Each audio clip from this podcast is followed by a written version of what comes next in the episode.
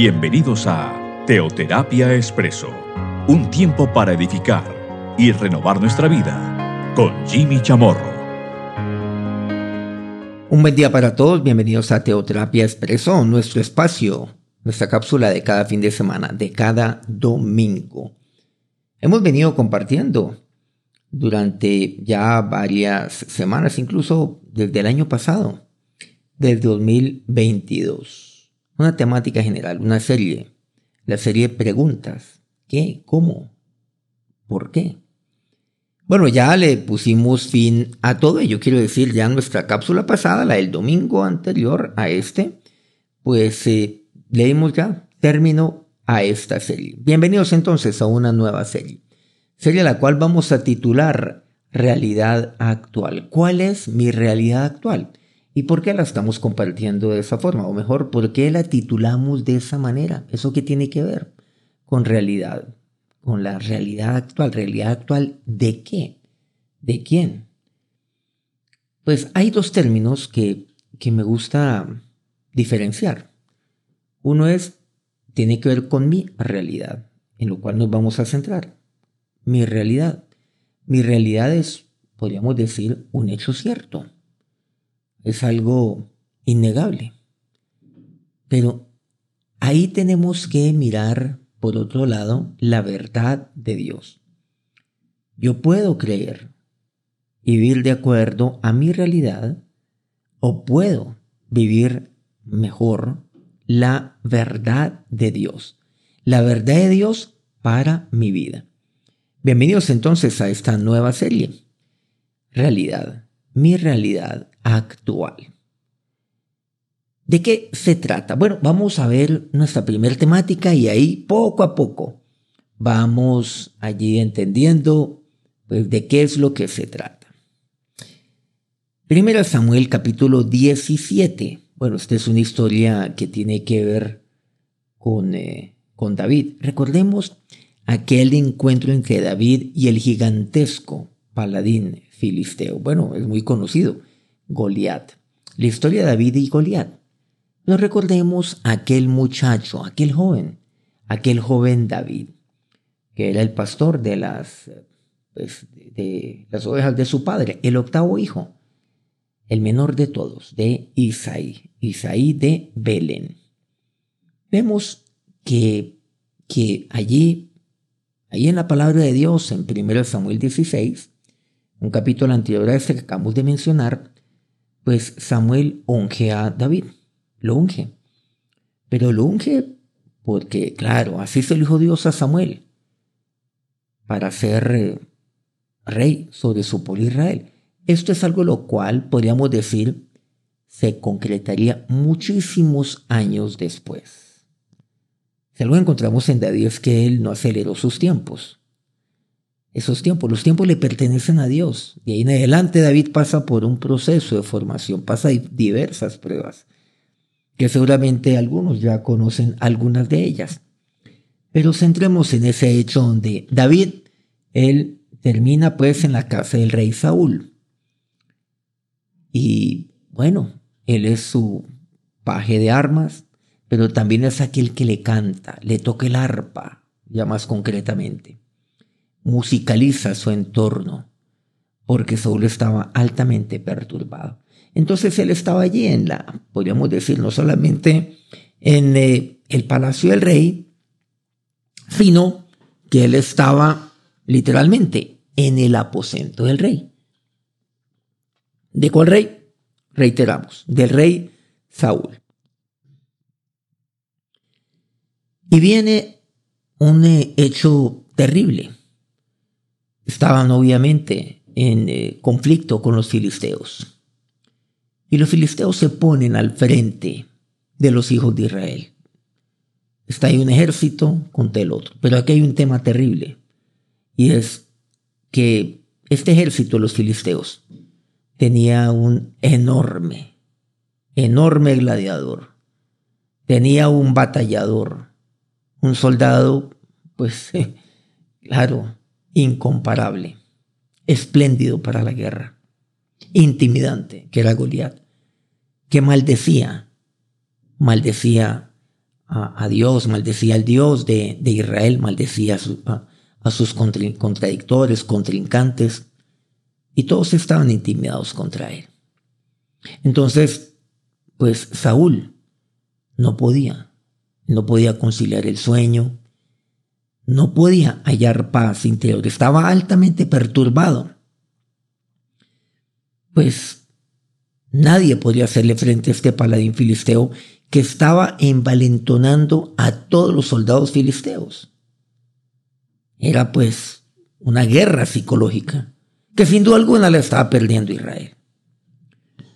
Y allí vemos entonces que estando Saúl allí, pues no encuentra qué hacer.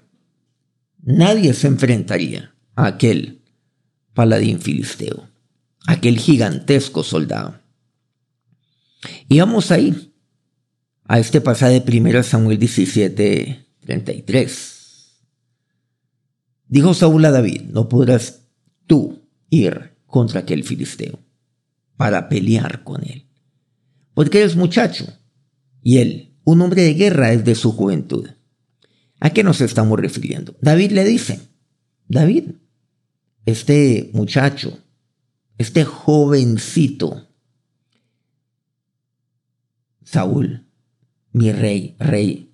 No, no te perturbes a causa de este filisteo. No, no, no te preocupes por ello. Yo iré a pelear con él. Tu siervo irá y se enfrentará a él.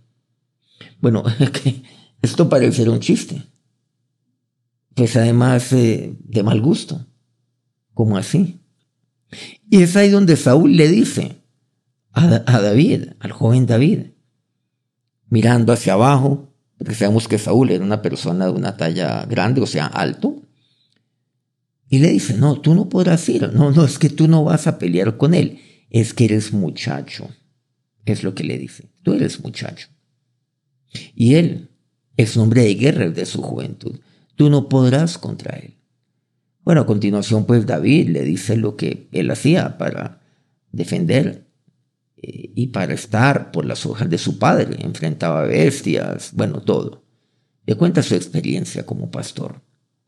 Finalmente, el, el rey Saúl, pues básicamente manda a traer su armadura, todo, todo lo necesario para ponérselo a David. Dijo, pues claro, pues al menos hay un soldado, o hay, no hay un soldado, porque David no lo era, al menos hay un hombre. Bueno, por decirlo entre comillas, un hombre. ¿David era un hombre hecho y derecho? No, era un muchacho. Y aquí, pues él pone la armadura. Como quien dice, bueno, mi armadura, al menos se lo va a dar a este héroe.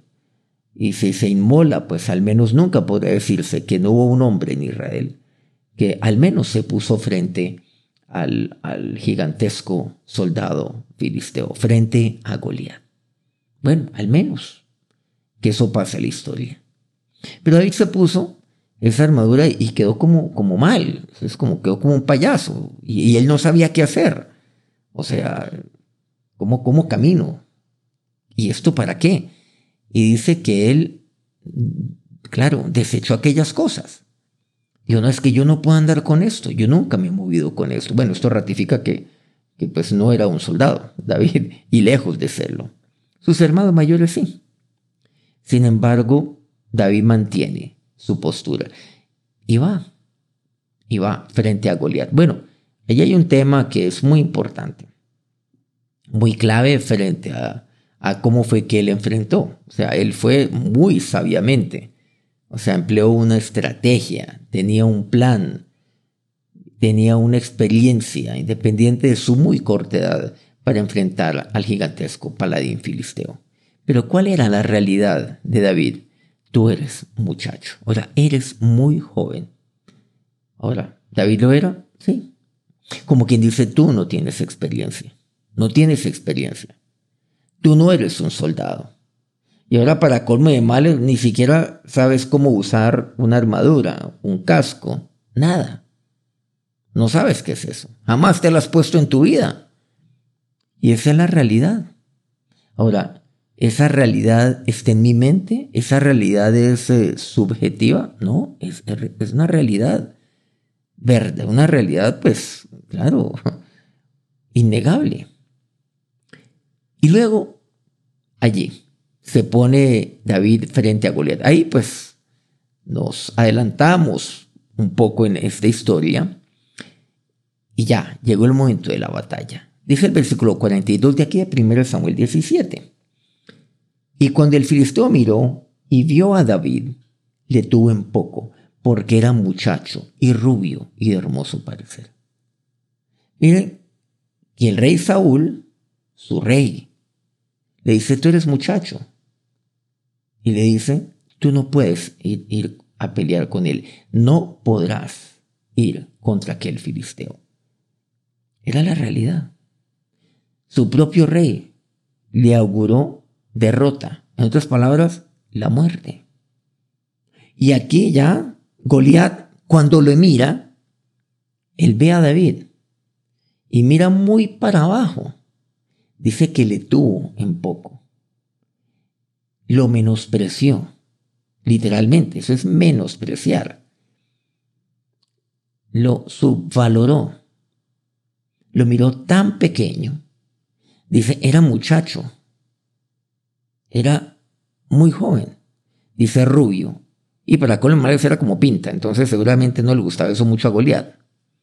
Este muchacho aquí como pinta, o sea, pinta para aquellos que son de afuera, pues eh, sí, de hermoso parecer, es lo que dice literalmente aquí.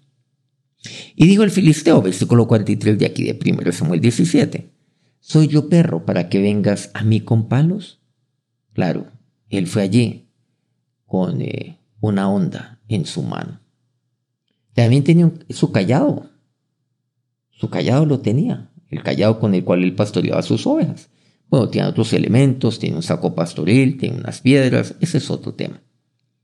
Soy yo perro para que vengas a mí con palos y maldijo a David por sus dioses. Le maldijo. O sea, ¿tú vienes a mí así? ¿Ni siquiera traes una espada? ¿No traes un escudo? ¿No traes un yelmo? ¿No traes absolutamente nada? ¿Vienes a mí con palos? ¿Qué es esto? Y lo maldijo. Versículo 44. Dijo luego el filisteo a David, ven a mí y daré tu carne a las aves del cielo y a las bestias del campo. Le menospreció. Y muchas veces se menosprecia a los jóvenes también, hoy en día. Esa es la realidad actual. Y le dice, Nuevamente el rey, tú eres muchacho, recordemos eso. Goliat, ah, era muchacho, por eso le tuvo en poco. Eso fue lo que pasó allí. En Primera Crónicas 29 encontramos la historia de Salomón. Ya pues David ya tiene muchos años encima. Y ya, pues Salomón habría de asumir el reino de su pueblo, del pueblo de Israel. Primera Crónicas 21.1 dice, después dijo el rey David a toda la asamblea, solamente a Salomón mi hijo ha elegido Dios, él es joven y tierno de edad. Y la obra grande, porque la casa no es para hombres, sino para Jehová Dios. Versículo 19, miren lo que aquí dice David, la oración de David, delante de todo su pueblo. Asimismo, da a mi hijo corazón perfecto para que guarde tus mandamientos, tus testimonios y tus estatutos, y para que haga todas las cosas y te edifique la casa, para lo cual yo he hecho preparativos. ¿A qué casa se está refiriendo? Bueno, el tabernáculo, el cual edificaría ya Salomón. El tabernáculo. ¿Qué sería la casa de Dios? Algo lo cual no pudo hacer David porque Dios no se lo permitió, pero lo haría su hijo Salomón. Pero su hijo era muy joven, dice. Él es joven y tierno de edad. Y eso lo reconoce David, pero David pues no lo menosprecia, no. Se lo entrega a Dios. Intercede a Dios por, por su hijo Salomón. Salomón, ¿qué fue lo que le pidió a Dios? ¿Se acuerdan de aquella visión, aquel sueño que él tiene? Pídeme lo que quieras, yo te lo daré. ¿Él qué fue lo que pidió? Él pidió entendimiento. Él pidió sabiduría para gobernar a su pueblo. ¿quién podrá gobernar este pueblo tan grande? Conceda a tu siervo, claro, provee a tu siervo sabiduría, entendimiento Eso fue lo que pidió este joven. Y ahí vemos algo muy importante. Los jóvenes, por favor, mire lo que aquí Salomón pide. Hoy en día los jóvenes, ¿qué es lo que están pidiendo? Piden muchas cosas, perecederas, cosas que no tienen sentido, cosas muy puntuales, para seguramente satisfacer sus eh, placeres momentáneos. Hoy en día está de moda todo este tema del famoso hedonismo, se llama, un término extraño, como, como raro, hasta uno ve que algunos se identifican como esto en redes sociales, hedonista, una cosa para mí, pues digamos, absurda, una cosa ridícula. Pero lamentablemente esa es la realidad. Esa es la realidad que estamos viendo ahora, ¿no? Y no solo de los jóvenes, de los jóvenes de ahí para arribita también. Es el placer inmediato. No, Salomón tiene una gran responsabilidad. Él pidió sabiduría a Dios. ¿Por qué? Porque era muy joven. Esta es una realidad. Vamos a lo que nos enseña el apóstol Pablo. En 1 Timoteo 4 vemos lo que le dice a su joven discípulo, a quien él decía, hijo en la fe, a Timoteo, lo que el anciano le dice al joven. 1 Timoteo 4, versículo 12. Ninguno tenga en poco tu juventud, sino sea ejemplo de los creyentes en palabra, conducta, amor, espíritu, fe y pureza. Entre tanto que voy, ocúpate de la lectura, la exhortación y la enseñanza. No descuides el don que hay en ti, que te fue dado mediante profecía con imposición de las manos del presbiterio. Ocúpate de estas cosas permanece en ellas, para que tu aprovechamiento sea manifiesto a todos. Ten cuidado de ti mismo y de la doctrina, persiste en ello, pues haciendo esto te salvarás a ti mismo y a los que te oyeran. ¿Cuál es la realidad? Timoteo, tú eres muy joven. Ahora, algo interesante frente a, a Timoteo.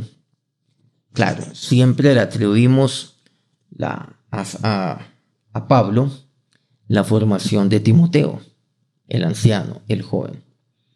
Sin embargo, si vamos a la palabra de Dios encontramos que, que Pablo mismo desvirtúa eso.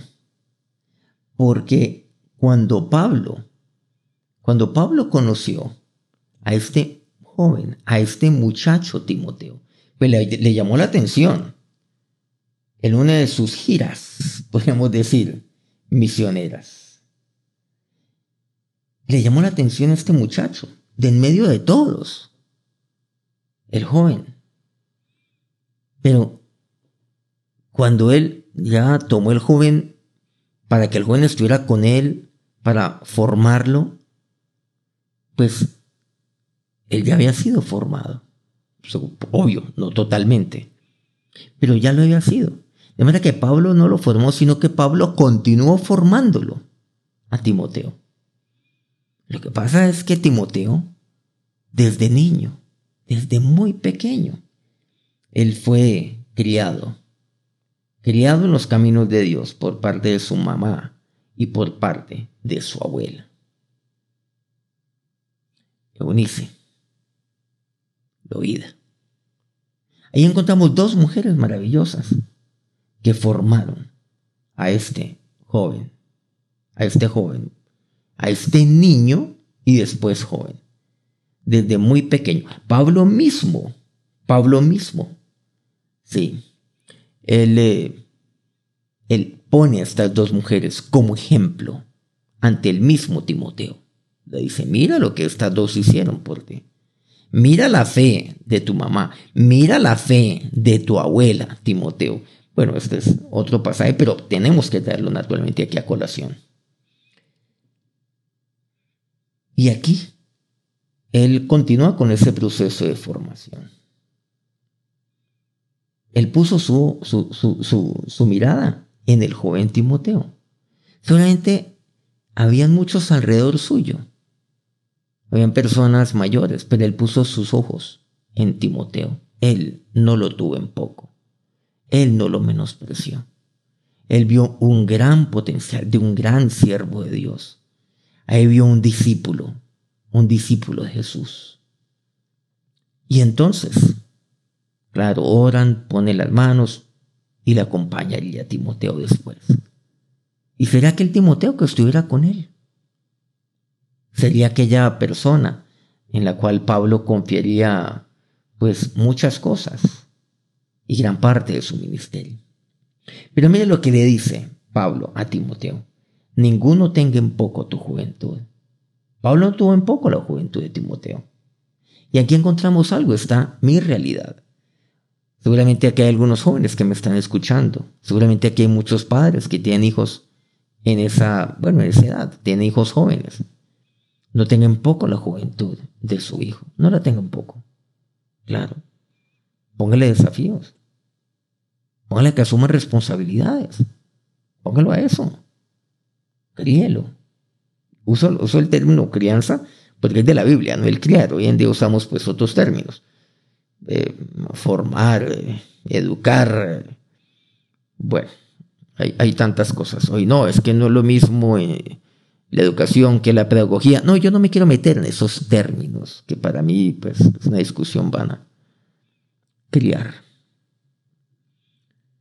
Y, y eso, eso lo encontramos nosotros en su palabra. Críelos. O sea, fórmelos. Póngales desafíos. Póngales tareas, metas.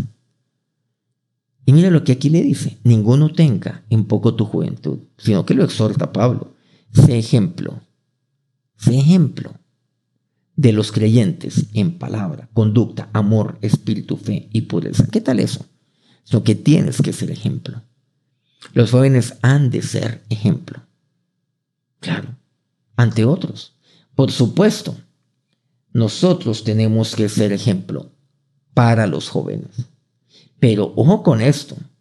Pero aquellos jóvenes que me están escuchando, aquellos jóvenes que tienen, así sea un mínimo temor de Dios, así sea un conocimiento reciente de Dios. Para mí, digamos, mi palabra para ustedes es la misma de Pablo. Mi exhortación es la misma. Si ninguno tenga en poco tu juventud, pero muchos se quedan con eso. Ah, no, que nadie tenga en poco mi juventud. Entonces los jóvenes se comen el cuento y ya se creen Superman, o sea, invencibles. Claro. Ah, ninguno tenga en poco tu juventud. Los jóvenes, pues obviamente, saben demasiadas cosas, saben de tecnología, saben de esto, lo otro. Bueno, entonces los jóvenes, eh, bueno, se creen más que los papás. Esa ha sido esa ha sido como la historia, ¿no? Y no reciente, por supuesto.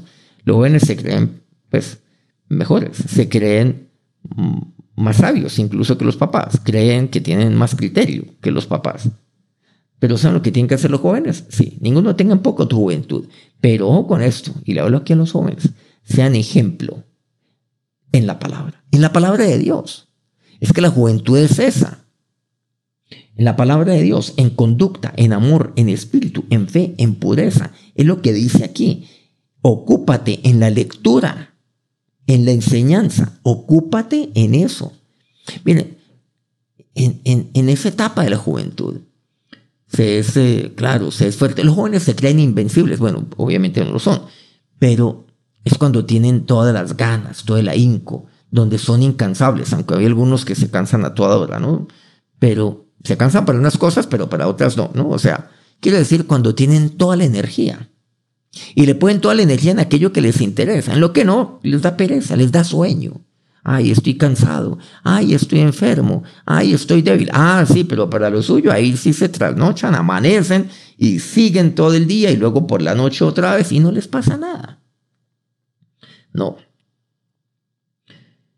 O sea, emplear mi, energía, digámoslo de esa manera. Emplear mi energía. ¿Para qué? Para esto, para ocuparme. O sea, para leer, para ocuparme, para ser ejemplo en palabra, conducta, amor, espíritu, fe, pureza. Ojo, pureza, no pereza.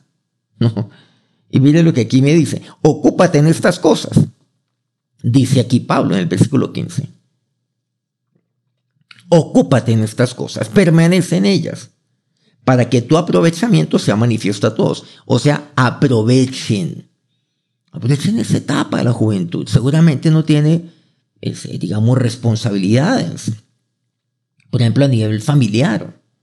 No tienen una esposa o esposo, no tienen hijos. Todavía no tienen otro tipo de responsabilidades. Es que la juventud es para eso, para ocuparme en estas cosas, para estudiar, para trabajar. Ocúpese en trabajar, en esforzarse, emplee esa energía. Ah, es que no tengo tiempo. Sí tiene tiempo para todo eso. Emplee su energía para ello. Para que cuando ya vengan aquellos años posteriores, usted ya pueda disfrutar de esto en esta etapa de su vida.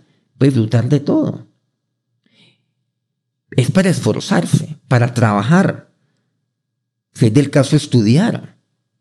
Es para ahorrar. Ay, Jimmy, pero es que no, yo nada me gano. Yo, yo del día a día. Ahorre, ahorre así sea un poquito.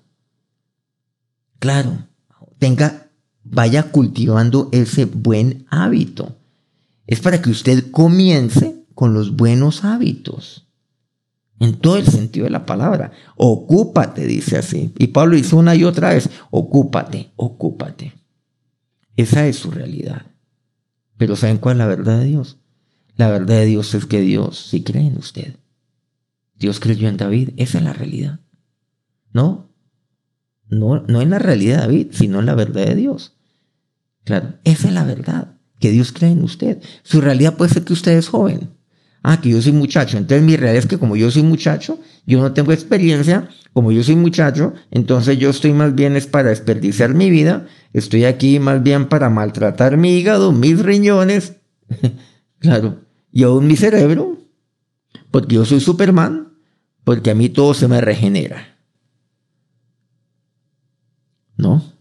¿Cuál es la verdad de Dios? Es que Dios sí cree en usted, como Dios creyó en David, como Dios creyó en, en Salomón, como Timoteo. Claro, Pablo creyó en Timoteo. Vamos a orar. Señor y Dios, mi realidad puede ser esta, que soy muy joven, que soy muy muchacho. Y entonces se me tiene en poco, porque no tengo experiencia, porque no tengo el conocimiento todavía, porque me falta mucho por vivir y porque tengo muy poco que mostrar, porque soy muy joven, Dios. Pero tú crees en mí, Dios. Yo no quiero vivir de acuerdo a mi realidad, ni la realidad del, mundo y como el mundo me ve, sino quiero vivir de acuerdo a tu verdad, de cómo tú me ves a mí. Y tú crees en mí. Por eso te entrego, Dios, Señor, mis años. Te entrego mi juventud. Te la entrego a ti, Dios.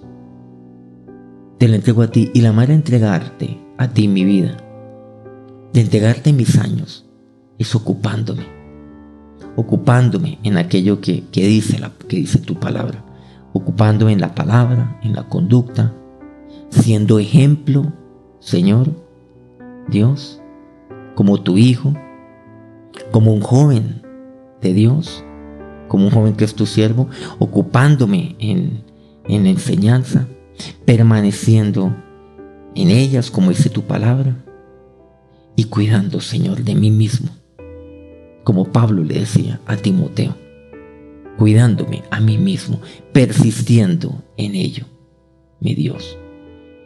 Ahora que tu bendición sea sobre cada uno de estos tus siervos en este día, sobre cada joven que me está escuchando en este momento, sobre, sobre cada padre cuyos hijos son jóvenes, para que tú les concedas sabiduría a estos padres igualmente.